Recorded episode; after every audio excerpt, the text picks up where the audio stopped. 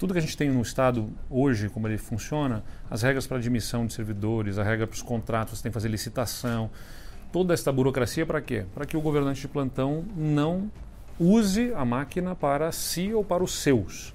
Só que isso, se por um lado protege, de outro lado dificulta com que a máquina pública consiga uh, uh, inovar.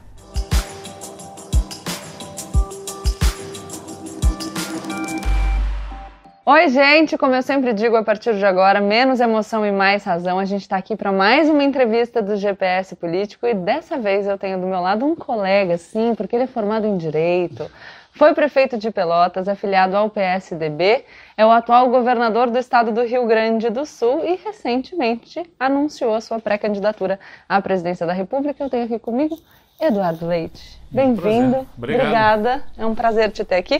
Foi um nome muito pedido nas redes. Opa, que bom. Muita gente me mandou mensagem. E aí, eu tô aqui, ó, com a nossa reguinha. A gente ainda não tinha quando o Boulos veio, agora a gente já tem. A nossa ideia é que os políticos que são entrevistados aqui se definam no espectro político a partir de uma régua que a gente estabeleceu, mas pode rejeitar a régua, que eu sou assim, pela liberdade. Ah, não, não concordo, essa régua não serve para nada, tudo bem. Desde que você diga pra gente como é que você se define. E aí o que eu já te pediria é, se coloca aqui nessa nossa reguinha, uhum. e aí uhum. depois você diz para mim por que, que você é isso, e em três pilares mais ou menos o que significa a sua ideologia. É, eu acho que a, régua ajuda a tentar fazer entender onde é que está, tanto quanto os partidos são um meio de poder mostrar para as pessoas Uh, o que, que, pensam a respeito dos assuntos. Então eu não rejeito a régua, a primeira ah. coisa é essa. Acho que ela ajuda, embora, evidentemente, possa ter algum tipo de dificuldade assim em relação ao que é atualmente. Eu colocaria aqui entre a social-democracia e o liberal-democrata. Por quê? Uh, eu entendo que a gente precisa fazer com que o ambiente de negócios, a iniciativa privada, tenha regras claras para poder funcionar, para ser estimulada a colocar dinheiro, né, investimento em, em, em, em um país, em um território, num local, uh, o estímulo do setor privado, de quem empreende, é saber quais são as regras, uhum. claramente. E saber que essas regras não serão quebradas. Você tem que criar um ambiente de negócios em que a interferência do Estado seja menor. E quando houver, aconteça sobre, sob essas regras bastante claras. É o que a social-democracia, né, ou em direção a este, esta este liberal democrata aqui está apresentado, é, é, pressupõe. O, o, privado consegue ter mais eficiência que o, o público em determinados setores, é, e a dificuldade da eficiência do público está muito que você tem que criar regras para que o público não, não seja utilizado pelo governante de plantão a seu bel prazer. Acho que toda a burocracia do Estado acho que a gente for olhar no passado, assim, o, o, a burocracia foi criada no Estado brasileiro, especialmente no período Vargas. Tudo que a gente tem no Estado hoje, como ele funciona, as regras para admissão de servidores, a regra para os contratos, tem que fazer licitação, toda essa burocracia para quê? Para que o governante de plantão não use a máquina para si ou para os seus. Só que isso, se por um lado protege, de outro lado dificulta com que a máquina pública consiga uh, uh, inovar.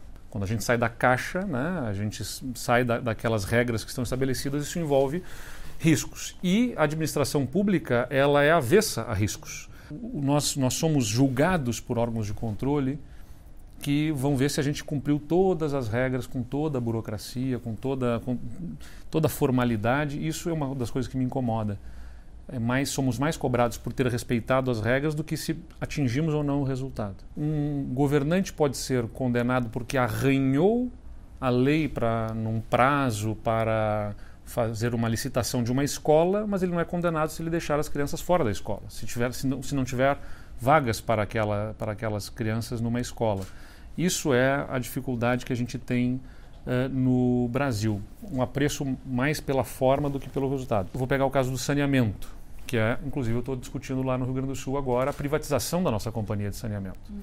Porque, além de não ter recursos para fazer o investimento necessário no saneamento básico e, consequentemente, deixar milhões de pessoas sem ter coleta de esgotos e tratamento de esgotos, mesmo que tivesse dinheiro, a, a companhia estatal, o Estado tivesse dinheiro para investir, ele teria que fazer centenas de licitações para as redes coletoras, para os coletores gerais, para as estações de tratamento de esgotos em cada uma das cidades. Então, essa burocracia pública acaba afetando a capacidade de entregas. E aí, qual, qual que passa a ser, na minha visão, o papel do poder público? Estabelecer as regras, qual é a entrega, o que, que eu quero? Eu quero que o esgoto seja coletado, tratado antes de ser lançado nos mananciais. É isso que eu quero. E eu vou estabelecer esta este prazo para me entregar esses resultados.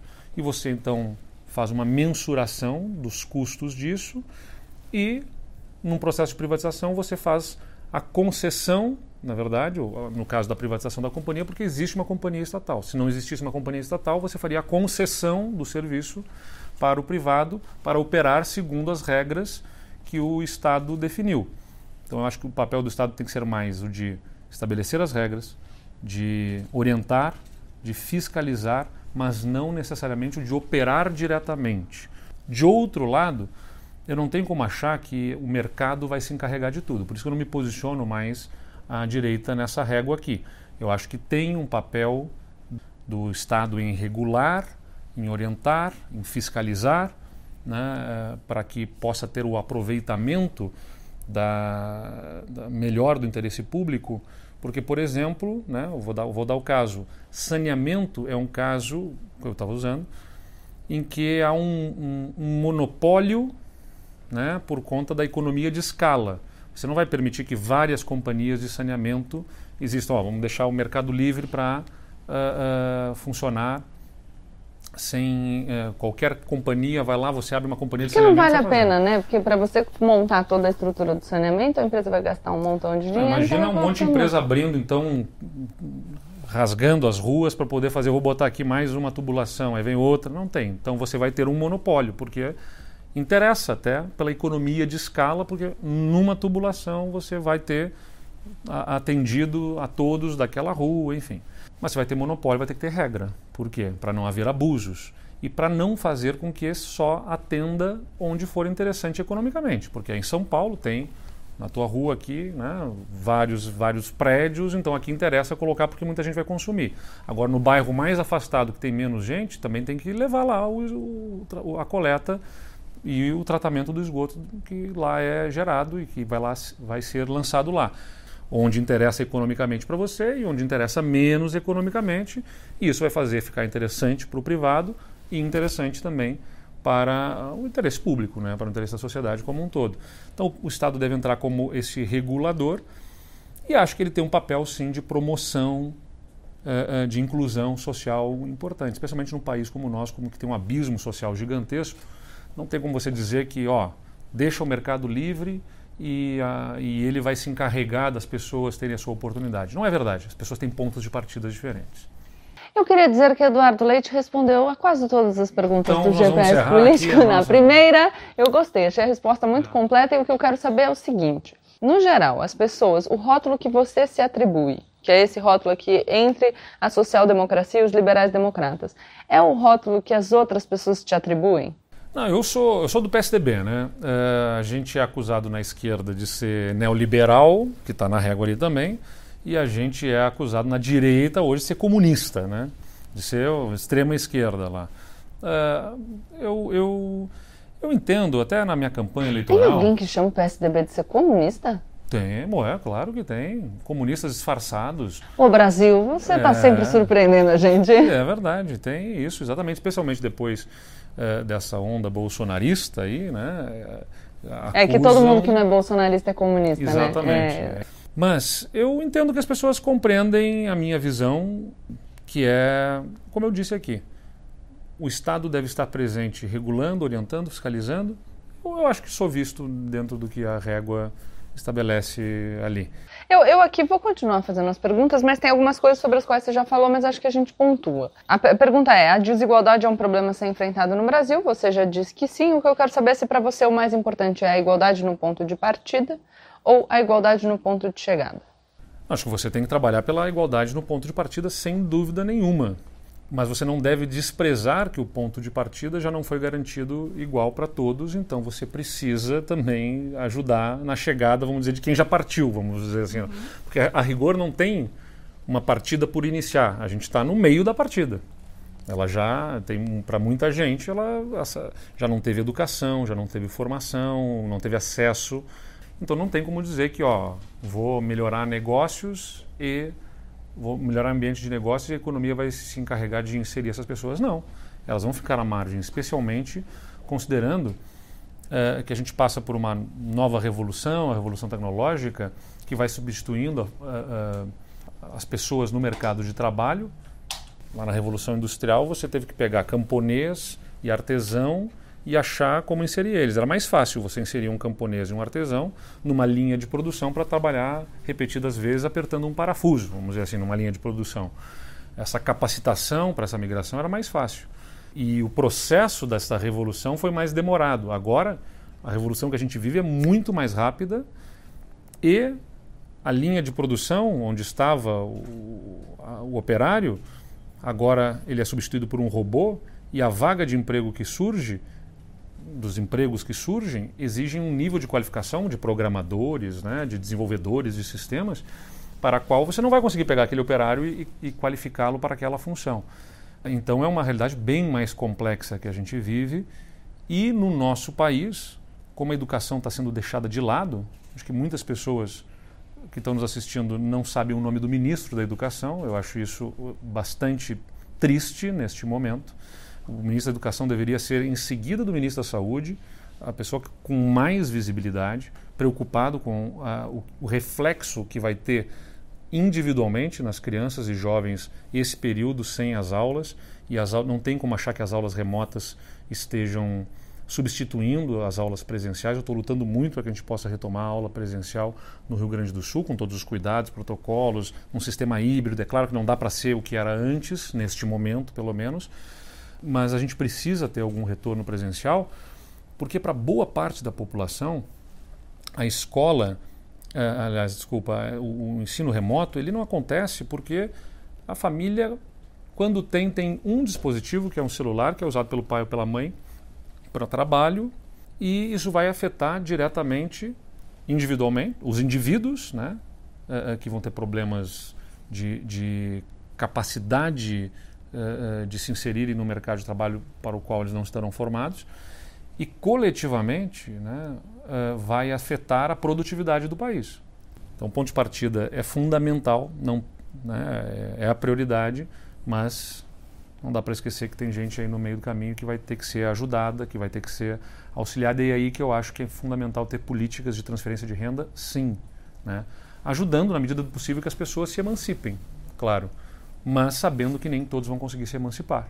Aí a gente vai ter que desenvolver, esse é um dilema mundial, uh, porque isso vai acontecer em vários países, por mais preparados que sejam, por mais desenvolvidos que sejam, que é não só ter a transferência de renda, uma política de renda mínima, renda básica, enfim, a renda básica universal que se discute, acho que isso vai ter que ser um caminho, uh, mas não se trata apenas de garantir renda, se trata de garantir também ocupação para as pessoas, porque senão vai, vai ter uma parcela da população ociosa que gera outros tipos de problemas de saúde né, e de uh, outros problemas coletivos que vão acabar refletindo também de forma coletiva. Eu quero saber do seu projeto para o Brasil, em três grandes frentes de atuação. Se você tivesse que escolher três grandes frentes e um pouquinho sobre cada uma delas. Vou dizer o seguinte: tem, vai ter que trabalhar muito em reformas uh, uh, para tornar a máquina pública mais eficiente e equilibrada, porque sem ter equilíbrio fiscal, uh, você oferece risco, e risco é custo. Né? E os custos afastam investimentos. A gente tem que entender isso. Se você tem uma política de gasto público que não se sustenta, ou seja, ó, quero botar mais dinheiro nisso, naquilo, de outro, ou seja, você é um governo gastador, eh, ele vai se desequilibrar. Se ele se desequilibra, uh, o, o Estado brasileiro tem uma dívida, né? você emite títulos da dívida, pagando juros, e se você está gastando muito, menos pessoas vão querer comprar, menos investidores querem comprar esses títulos, se os juros não justificarem o nível de risco de que o Estado brasileiro não consiga pagar. E aí os juros têm que ser aumentados, e se os juros são aumentados, a gente acaba tendo mais dificuldade de acesso ao crédito para animar a nossa economia. Então, o que, que eu quero dizer aqui? O Brasil, em 2015 e 2016, enfrentou uma grave crise econômica por conta de uma política econômica equivocada, eh, especialmente que veio especialmente do segundo governo do Lula e que foi aprofundada no governo Dilma e que aprofundou gastos públicos, políticas de subsídios em determinados setores que não se sustentavam. Foi, começou no governo Lula. O que é subsídio em determinado setor? Só para a galera entender, porque eu acho o que setor às vezes energético, gente... por ah. exemplo, né? ou a questão da gasolina, do, do combustível, isso acaba sendo artificial, artificialmente aquele preço mantido baixo e acaba desregulando o mercado e acaba significando um gasto público, né? porque o, subsídio pode ser feito com injeção de recursos diretamente ou com reduções de, de tributos específicos em áreas que acabam uh, uh, sendo feitos para segurar um preço, mas Uh, se tornam insuficientes e começam a ameaçar a capacidade fiscal. Ou eu gasto dinheiro do Estado para segurar aquele preço, ou eu deixo de receber dinheiro Sim. da iniciativa privada para segurar aquele preço. Exatamente. E aí sempre acaba custando ali para o cofre do, do Estado. Porque você tem as obrigações, você tem as despesas. Então, quer dizer, isso começa a gerar desconfiança. Ok, o governo Lula enfrentou em 2008, 2009 uma grave crise mundial, uh, e aí se estabeleceu ali uma chamada política anticíclica, para fazer com que aquela grave crise fosse aquela marolinha, injeção de recurso, né? Uh, uh, juros subsidiados em, determinados setores para estimular a construção civil, enfim, e buscar fazer com que uh, o país passasse com menos problemas por aquela crise. E eu não vou nem discutir que naquele momento, eu acho que em determinados momentos, como foi naquele e como é agora na pandemia, até se justifica aí que o Estado tem que ser Estado e tem que entrar no jogo para tentar diminuir o baque de uma, de uma crise, que é o caso agora também. A pandemia, no ano passado, demandou que o governo tivesse que fazer aportes em grande volume de, de recursos para a saúde e para auxílio emergencial para a população que ficou sem renda. E aí justifica que você aumente o gasto público. O déficit das contas, ou seja, o desequilíbrio das contas entre receita e despesa, aumentou no Brasil. Uh, mas tudo isso, se não for acompanhado logo em seguida de medidas que assegurem, ok, nós fizemos isso extraordinariamente, mas vamos voltar ao nosso curso de uh, uh, responsabilidade para buscar equilibrar, começa a gerar preocupação em quem compra os títulos do Estado, né, do, do, governo brasileiro, se ele vai ter capacidade de pagar. E se ele, se ele não, não dá segurança que vai ter capacidade de pagar, esse dinheiro começa a fugir para outros lugares. Né? Ele vai comprar títulos de outros países que oferecem mais segurança, a não ser que o Brasil pague mais, né? Ou seja, eu vou pagar mais. Então, compra o meu título porque eu vou te pagar mais. Para pagar mais é o aumento dos juros, da taxa de juros. E se aumenta a taxa de juros, diminui o acesso ao crédito. E aí o restaurante, o, o bar, a empresa que quer, que precisa de empréstimos para abrir ou para se manter funcionando, vai pegar esse dinheiro emprestado com, um juros, com juros maiores. A ponto de que daqui a pouco, para alguns empreendedores, né, se os juros forem tão altos, já nem justifica empreender. Então vou comprar títulos, vou fazer, vou ser um investidor, vou, vou, vou, vou simplesmente usar meu dinheiro comprando títulos para e desestimula também o investimento. Então há interesse que os juros estejam baixos, para os juros estarem baixos, você tem que dar segurança de que o, o, governo vai cumprir com seus compromissos. Por isso que reformas para dentro do governo interessam. Eu estou falando aqui porque quando a gente vai falar de ajuste fiscal é nada sedutor, né? é, to, é totalmente sem, sem não, não tem capacidade de seduzir para o voto nada. Mas é importante porque tem correlação com a economia real na vida das pessoas. E o que, que é a reforma para dentro da máquina? Vai ter que fazer reforma administrativa, né? novas privatizações de empresas uh, uh, que precisam ser analisadas se devem estar nas mãos do Estado ou não, uh, para poder equilibrar as contas ou pelo menos trilhar um caminho de equilíbrio. O que, que eu estou dizendo? Não dá para equilibrar eventualmente em quatro anos, mas você precisa apontar que você está buscando um caminho de equilíbrio entre receita e despesa. E a, a, a, junto disso, junto dessa reforma, das, de um programa de reformas para reduzir burocracia, reforma tributária é fundamental. Né? Porque um dos maiores custos do nosso sistema tributário não é só o custo do imposto, é o custo de administrar a complexidade do sistema tributário. Porque cada item tem um tipo de tributação diferente, né? Você tributa os alimentos, cada um estão inseridos ou num, não, esse é 6%, esse é 0, esse é 17, não, mas se tiver isso, tem uma outra tributação. Começa a ficar tão complexo que também envolve mais riscos, e como eu disse, todo risco é custo.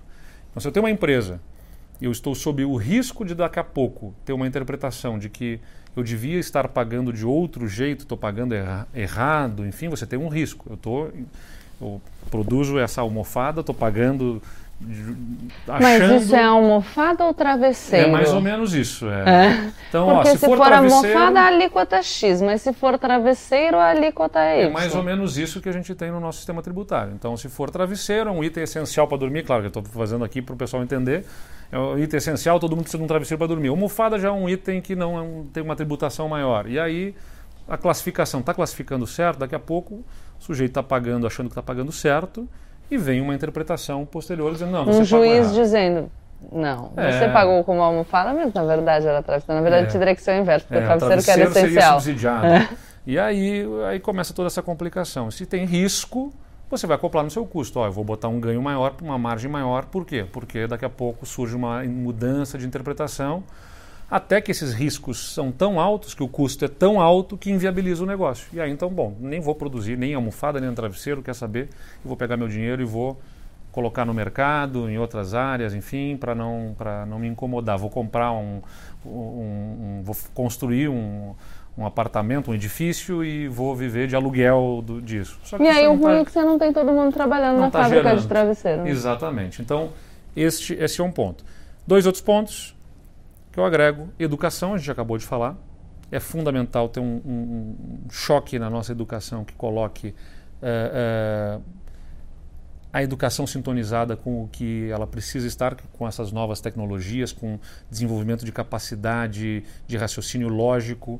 O aprendizado da matemática, por exemplo, é absurdamente baixo na nossa educação brasileira. É, a gente tem índices muito ruins de aprendizado da matemática nas diversas fases do ensino, né, nos anos iniciais, nos anos finais do ensino médio. Uh, e é a matemática que está presente especialmente nessa formatação de sistemas, né, porque lida com algoritmos, com a capacidade de raciocínio lógico. Para quem tem que inovar, que tem que criar, tem que ter duas habilidades, eu diria assim, essenciais, que é o que a escola tem que estar tá ensinando e desenvolvendo a capacidade de fazer contas, de, de, de, raciocínio lógico que a matemática permite, e a interpretação, que é língua portuguesa, né? interpretação de texto, é, é, fundamental nesse mundo em que a comunicação é cada vez mais uh, relevante. Então, entender o que o outro falou. Aliás, os meus assessores de comunicação sempre me dizem que comunicação não é o que a gente fala, é o que o outro entende. Então, quando você está aqui me ajudando aqui a poder decifrar alguns itens, é importante porque não é sobre o que eu estou falando, eu estou falando a partir do meu contexto. Mas quem é que está me assistindo? E qual é o contexto dessa outra pessoa para poder acessar e conseguir me fazer entender? Só que o ideal é que todo mundo tenha a maior capacidade de compreensão para a gente poder falar de mais coisas né, complexas. E em seguida, da educação, é, é, fundamental a gente endereçar com clareza ações em relação ao meio ambiente. Primeiro lugar, por responsabilidade geracional. A gente precisa utilizar os, os meios naturais, né? o que a natureza nos proporciona, com a responsabilidade de saber que vem gente pela frente, vem uma próxima geração e que tem o direito de encontrar esse mundo nas condições de também viver de forma com, com qualidade de vida. Então, é, mas não bastasse essa questão de responsabilidade, de amor à natureza, né, que talvez sensibilize menos a alguns, é, inclusive por preocupação econômica porque a gente precisa ter alinhamento de valores com os parceiros estratégicos para quem a gente quer vender o que a gente produz aqui no Brasil. E aí é fundamental reconhecer que os conceitos de ESG, né, de Environmental Social Governance, ou né, o, o, a, a, preocupação com o meio ambiente, o termo utilizado em inglês para preocupação com o meio ambiente e a responsabilidade socioambiental de empresas, está cada vez mais presente no mundo, especialmente daqueles mercados para quem a gente vende o que a gente produz no Brasil. E as pessoas cobram isso. Tanto é que você vê lá fora, né, cada vez mais vai nas, nos produtos, ó, até a produção do frango que as pessoas consomem, o free range chicken, que é, quer dizer, o, a, o frango criado ao ar livre. Né? As pessoas se preocupam com bem-estar animal, com mesmo as pessoas que não, não que, que, que, não são veganas ou vegetarianas, né, cada vez mais cresce. Está tudo bem, eu, não, eu, eu me alimento com proteína animal, né, eu, mas eu tenho preocupação de que este animal, mesmo que ele tenha se transformado num alimento, tenha tido, uh, tenha sido tratado adequadamente. Uh, até isso começa a ter né, essa preocupação. Então não você, o, o Brasil se desalinhou completamente disso, a ponto de que daqui a pouco a gente pode ver uh, uh, mercados importantes para nós serem fechados. Então eu diria que tem que trabalhar questão fiscal e uh, desburocratização, melhoria de ambiente de negócios, tem que trabalhar educação e tem que trabalhar meio ambiente fundamentalmente. Perfeito. O Estado é sempre um melhor gestor que a iniciativa privada ou existem situações em que a gestão privada é a melhor opção? Acho que eu acabei falando isso no início, né? Eu acho que o, tem, o Estado tem que estar presente naquilo que é indelegável. Né? Segurança pública, por exemplo. É, é, é, um, é, um, papel da autoridade policial do Estado, recebida por, por, uh, por um contrato social, né? ou seja, a gente escolheu viver em sociedade, a gente delega uh, ao poder, a um poder público, ao governo, essa, esse monopólio do uso da força para que a gente possa conviver. Então, não é adequado ser exercida por uma por, pela iniciativa privada. Agora, mesmo na saúde, na educação, você pode ter, bom, o ProUni, que é um programa que foi feito pelo PT, por exemplo, né, um partido de esquerda, é um bom exemplo de que educação do ensino superior sendo feita pela iniciativa privada, né, com vagas compradas na iniciativa privada no ensino superior. O Haddad falou aqui do ProUni. Para poder, para poder, então é um bom exemplo. Então, e, ao invés de fazer só a criação de vagas por criação de universidades públicas, o Estado brasileiro comprou vagas na, nas universidades privadas para atender a população. E essas pessoas foram educadas e têm os seus diplomas. Então, o Estado pode sim se associar com o setor privado e o setor privado pode ser mais eficiente na prestação de serviços. A, a, saúde no Rio Grande do Sul é um bom exemplo disso. O Estado praticamente não tem, não tem, na verdade, ele não gere diretamente hospitais. Uh, a gestão de hospitais é por uh, uh, instituições filantrópicas, santas casas, hospitais de caridade, que são instituições privadas, e o Estado compra, né, contrata a prestação de serviços dessas, dessas instituições que têm os seus sistemas de gestão.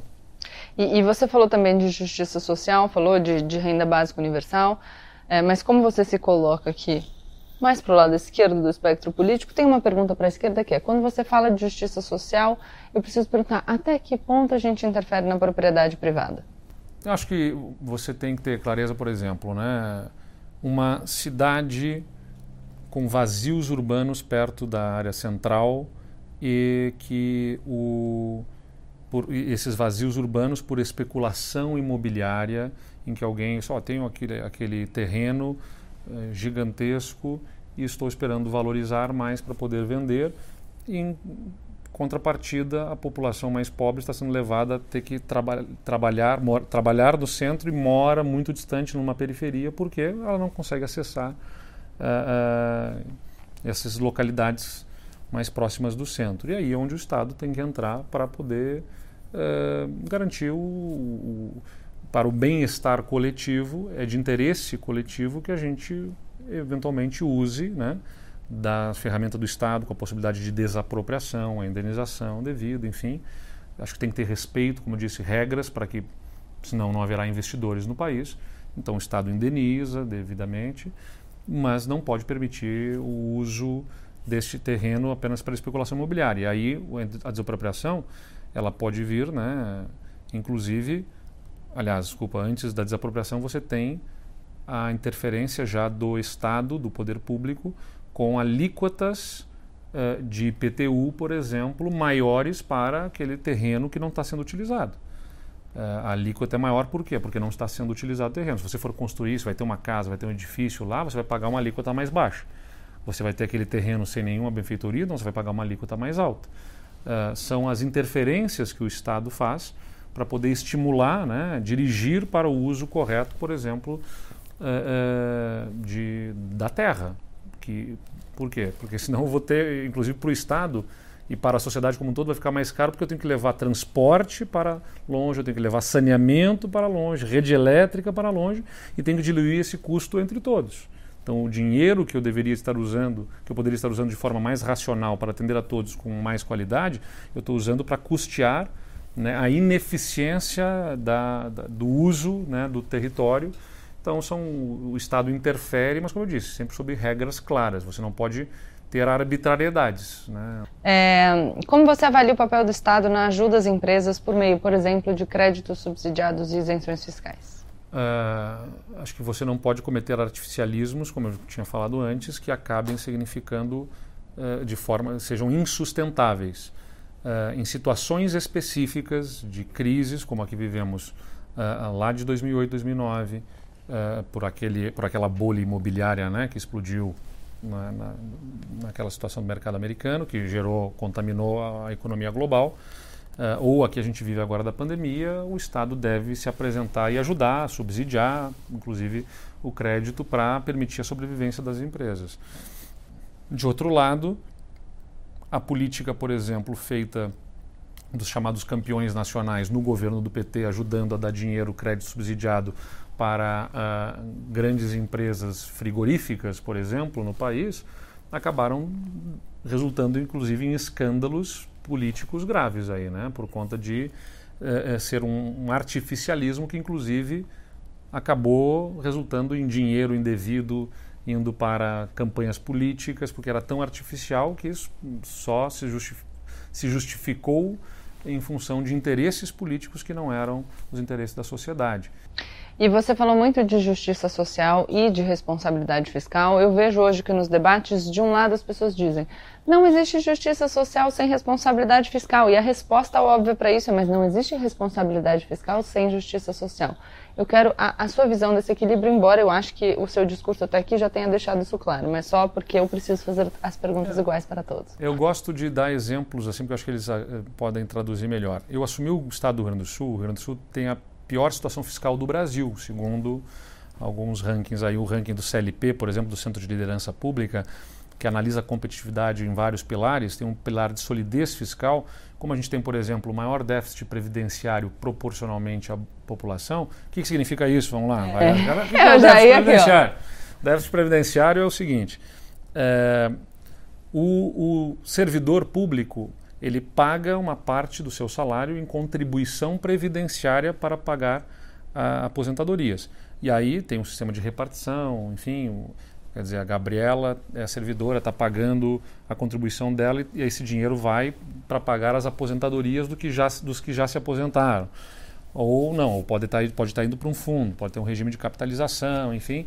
Mas o que interessa é isso: o servidor paga, o Estado, como patrão, paga uma parte e depois que juntou o dinheiro do servidor e o dinheiro do Estado, ainda falta dinheiro para pagar todos os aposentados. Esse é o déficit previdenciário, que aí quem que paga? O cidadão. Todos nós pagamos impostos quando você vai no posto de gasolina, quando você vai né, consome a gasolina, está reclamando que a gasolina está cara, uma parte é imposto, enfim. Então todo mundo paga imposto na energia elétrica, paga imposto na telefonia, paga imposto. E que é a diferença de imposto sobre a renda e imposto sobre o consumo. Sim. Quando você paga lá embutido naquilo que você está consumindo, é o tal do imposto sobre o consumo. Quando você que paga sobre o que você ganha, é o imposto sobre a renda. Que é por isso que precisa uma reforma tributária, porque esse imposto sobre o consumo ele acaba gerando um peso maior de carga tributária sobre a baixa, sobre a baixa renda do que na renda mais alta. Por quê? Porque uh, nós, que temos um poder aquisitivo maior, pagamos os mesmos 30, no caso do Rio Grande do Sul, 30% né, de ICMS sobre a energia elétrica, por exemplo, que é a dona Maria que ganha uh, um salário mínimo e meio, que ganha dois salários mínimos, enfim, e isso na renda dela vai consumindo mais dinheiro do que acaba afetando a, a renda das, das famílias mais ricas. Mas enfim, o déficit previdenciário que eu ia falando, ele acaba fazendo com que o Estado tenha que colocar o dinheiro que é que vem dos impostos e que a população paga para ter serviços, não é para pagar o, o, o, passado. Né? A aposentadoria, a previdência, é um gasto com o passado. O dinheiro que a gente está pagando no presente, no caso do Rio Grande do Sul, mais de 10 bilhões de reais por ano vão dos impostos da população, não para pagar o presente ou investir no futuro, eles vão simplesmente utilizados para pagar o passado, num total de cerca de 40 bilhões de reais de receita corrente líquida do Estado. uh, 10 bilhões de reais são utilizados para pagar a previdência no que falta da, entre a contribuição previdenciária do servidor e do Estado. Bom, o que, que eu quero dizer com isso? Uh, a gente precisou fazer reformas muito profundas nas carreiras do serviço público, na previdência, para diminuir o nosso gasto com os salários, com a folha salarial. A gente reduziu no ano passado 700 milhões de reais a despesa com a folha salarial e com isso a gente conseguiu colocar o salário dos servidores em dia. Eles não estavam recebendo em dia. Então os servidores eram os primeiros a serem prejudicados pelo desequilíbrio do Estado, sem receber o seu salário na data correta. O Estado levava até 30 dias para concluir o pagamento de todos os servidores. Ele deveria pagar no último dia útil do mês, ele conseguia pagar no último dia útil do mês seguinte, né, a folha salarial inteira. Agora já está pagando em dia. É, e mesmo serviços públicos, como por exemplo, é, ele, claro que isso afeta o serviço público, o servidor está desmotivado, está reclamando que o salário dele não está entrando, ele está preocupado se ele vai conseguir pagar o aluguel na data certa, se ele acaba tendo que fazer um empréstimo para poder pagar, isso acaba atrapalhando a prestação de serviços também. Mas, para entender melhor ainda, no final do governo anterior, o Estado ficou três meses sem repassar para os hospitais o que ele deveria repassar de pagamento dos incentivos hospitalares que o Estado paga. O Estado paga uma diferença, porque o SUS não paga integralmente os custos, o Estado paga uma diferença em, salário, em, em custo dos hospitais, e o Estado não estava pagando. A gente colocou isso em dia em função né, de ter feito todas essas reformas. Então, a, a responsabilidade fiscal, que é essa preocupação que o Estado esteja equilibrado, é fundamental para que haja a ação de responsabilidade social. Não tem como dizer que você vai conseguir uh, uh, investir o certo em educação, em saúde, uh, que você vai conseguir gerar empregos, porque o ambiente de negócio vai ficar afetado pela irresponsabilidade, como eu disse.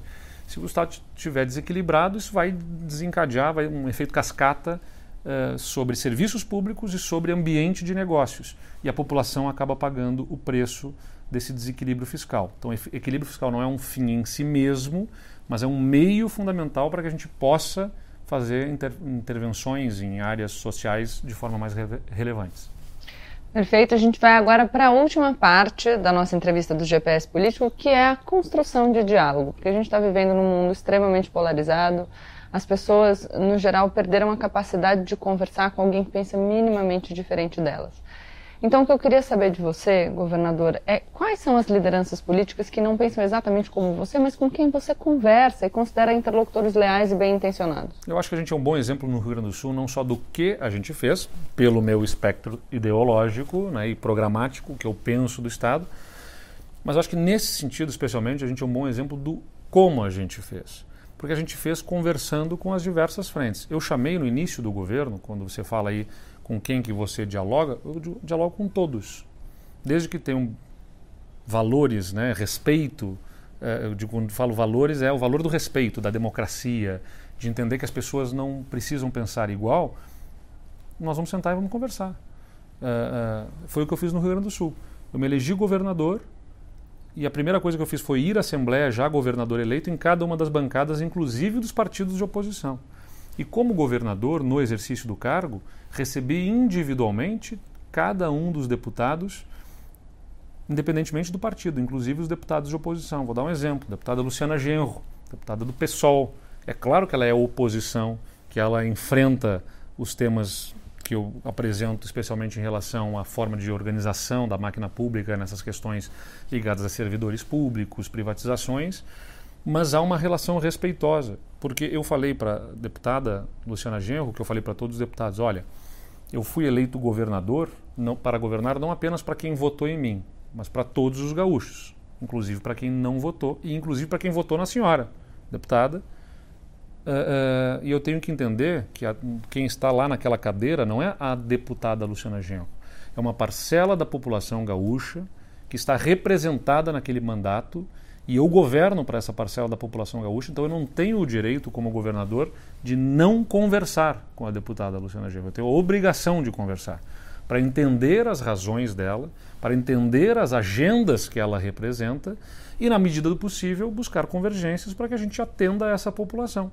porque senão, se a gente não dialogar, é o mesmo povo, o cidadão, o cliente é o mesmo, vamos dizer assim, né? o cidadão é o mesmo para quem a gente está trabalhando, e é ele que vai pagar o preço desse desentendimento. E essa relação respeitosa, ela é boa para todo mundo. Né? Não é boa para mim individualmente ou para a deputada Luciana Genro. É boa para o cidadão, principalmente porque a gente consegue encontrar muitos pontos de convergência e trabalhar conjuntamente, por que não? E, e, a gente no Brasil tem ouvido muito falar em frente ampla. O pessoal aqui no meu canal reclama muito. Fala, ah, o pessoal fala de frente ampla, a gente se frustra toda vez, uhum. que nada acontece. O que eu quero saber é, você acha que é possível que se forme uma frente ampla, principalmente uma frente ampla de defesa da democracia? E se você, num cenário em que você fosse provocado, abrir mão do seu lugar de protagonismo em prol de um projeto nacional, se você toparia? Começo pelo fim, então, para dizer eu não serei obstáculo ao entendimento dentro de um centro democrático, né, que eu digo está fora desses, dessa polarização. Eu acho que tem diferença entre o Bolsonaro e o Lula, é evidente que tem. Né? Eu acho que o, o está muito claro que o Lula não, não tem o desrespeito às instituições que o Bolsonaro promove, isso está muito claro, mas nem por isso justifica um retorno ao, do Lula, porque eu acho que o, o Brasil tem que buscar ser aquilo que ele pode ser e não se resignar com o que aí está e nem voltar ao passado. A gente tem que buscar mais, tem que superar essa, essa dicotomia. E acho que, em boa parte, o PT ele acabou fazendo, vamos dizer assim, adubando essa terra para que germinasse esta, esta raiva bolsonarista que aí está, porque estimulou durante muito tempo o nós e eles, ricos e pobres, né? uma, uma diferença entre a sociedade. É, é, esse nós e eles foi muito presente no, no, no, discurso petista ao longo dos anos.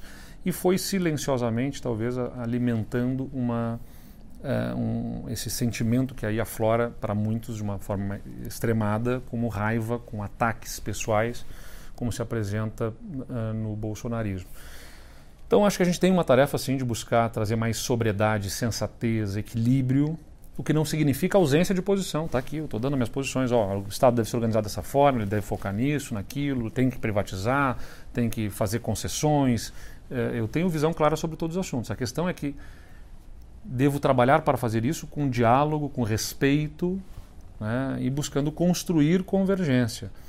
Por isso, eu acho que a gente tem que buscar entre aqueles que estão mais próximos nesta régua aí para o centro, né? Quem sabe o GPS ajuda? Né? Uma, nesse, é. nesse, né? entre este espectro aqui mais ao centro, que a gente possa ter uma visão é, é, de cooperação para trazer o país ao equilíbrio. Eu acho que política é mais sobre cicatrizar feridas do que sobre abrir feridas novas. E acho que os ataques têm que ser aos problemas e não às pessoas. Tem uma frase que eu gosto muito que diz: O segredo da mudança está em focar a sua energia em construir o novo e não em destruir o velho. A política que aí está colocada hoje né, no governo federal é uma política mais focada em destruir do que em construir, porque é sobre destruir quem pensa diferente e não sobre construir algo. O que, que querem construir, afinal? Qual é a construção? É... E, se, e, se, não foca em construir, se está focado em destruir, você perde a oportunidade de, de, de, melhorar a vida das pessoas. Eu acho que a gente tem que trabalhar na lógica de entender o que, que qual é a convergência do ponto de vista programático, o que, que a gente pensa entre esses possíveis candidatos sobre a economia, sobre o papel do Estado, sobre o meio ambiente, sobre a educação, sobre serviços públicos, sobre meios de participação popular, porque eu acho que a gente também tem um desafio aí que é aproximar o governo da sociedade, abrir canais para que a população possa interferir mais em, em políticas públicas. Uh, a gente está organizando, não vou fazer spoiler aqui, nem antecipar, mas a gente está organizando uma alteração de processo de consulta popular no Rio Grande do Sul, que vai ser bem bacana, utilizando as redes sociais para que as pessoas possam interferir em políticas públicas com a definição no orçamento de recursos públicos para financiar. É, e porque eu acho que as, as, pessoas querem isso, elas não querem mais ser meras espectadoras, elas querem ser protagonistas. E você tem que dar esse, esse espaço para as pessoas. Então, é sobre organização da máquina, é sobre as políticas públicas de educação, do meio ambiente, da saúde, é sobre relação governo e sociedade. Né? E a gente tem que ver quem melhor eleitoralmente possa uh, depois representar esse projeto. Tem que ter capacidade de gestão, um presidente, tem que ter capacidade política para se relacionar com as diversas uh, forças com que ele é chamado a se relacionar, desde o Congresso, ao Judiciário, a sociedade, a imprensa, enfim. Porque sem, sem ter essa capacidade política, ele não viabiliza a gestão técnica. Mas antes de mais nada, tem que ter capacidade eleitoral. E a capacidade eleitoral não é definida apenas pelo candidato, ela é definida pelo contexto. Eu, eu posso achar que a Gabriela é a melhor candidata, mas não para um contexto específico. Né? Ou seja, a gente já viu isso acontecer. Teve candidatos que numa eleição foram muito bem e duas eleições depois foram muito maus. Por quê? Mudou, mudou o contexto. E aí é que é o desafio, a gente conseguir se reconhecer aí né, e entender quem melhor possa representar esse projeto para levá-lo adiante. Eu não serei obstáculo porque eu, eu entendo que política, e a frase da Margaret Thatcher, né, é mais sobre fazer do que sobre ser. É sobre o que a gente pode fazer na política e não sobre ser alguém na política. Infelizmente, a gente vive num mundo que as pessoas buscam mais ser do que fazer. Né? E para encerrar, é, uma parte importante de ser considerado uma liderança é que tem pessoas que se identificam com você e ouvem o que você tem para dizer para se comportar na própria vida. Então, para quem já te acompanhava, para quem te acompanhou, te conheceu agora, entendeu as suas ideias, que tipo de recado você deixaria para essas pessoas que estão querendo se engajar mais no fortalecimento do espaço democrático? Eu acho simplesmente que a gente tem que ter consciência de que boa parte do problema da política que a gente vive hoje no Brasil, ela é devido à ausência das pessoas na política. Você não precisa ser político, não precisa estar afiliado a um partido político, mas tem que se interessar, se envolver como cidadão para tomar as melhores decisões, seja em qualquer um dos espaços da régua aqui da Gabriela, né, do ponto de vista ideológico, mas participar. Se for uma participação genuína, né, interessada em ajudar as pessoas, encontre a sua posição na régua e ajuda, ou no mínimo como eleitor, votar conscientemente, porque quando as pessoas se ausentam da política, ela acaba sendo dominada né, por pessoas que eventualmente têm interesses outros. E aí todos acabam pagando o preço desse desinteresse. Então é papel de cada um de nós. Não é fácil, uh, uh, isso exige sim resiliência, exige uh, paciência muitas vezes, mas é sobre a gente ajudar, deixar uma marca, legado para futuras gerações, para empurrar esse país na direção correta. A gente acredita muito no potencial do Brasil e ele vai ser aquilo que a gente quiser que ele seja, né, desde que a gente se envolva e não fique esperando de terceiros. Eu não quero ser mito nem quero ser mito, nem quero ser salvador da pátria, não almejo, sou um ser humano como qualquer um dos que nos assistem aqui, interessado em fazer a, a minha contribuição. Uh, entendo que eu posso contribuir em espaços na política, como fiz como prefeito, como governador, e eventualmente, se entenderem, né, dentro do meu partido e futuramente no país, se entender se for o caso para presidente, dar a minha contribuição. Uh, uh, mas não acho que eu sozinho possa mudar as coisas. Eu não acredito no meu poder de fazer mudanças, eu acredito no poder das pessoas de fazer mudança e eu ofereço a minha energia, a minha disposição uh, nos espaços que eu tiver a oportunidade de contribuir. Mas se não houver participação de cada uma das pessoas aí, de, de dar sua colaboração, as coisas não vão mudar. Bom, esse foi Eduardo Leite, governador do Rio Grande do Sul e pré-candidato à presidência da República. Espero que vocês tenham gostado. Foi uma ótima conversa. Aproveita para deixar o seu like, se inscreve no canal e compartilha esse vídeo com seus amigos. Tchau, tchau. Obrigada. Até mais.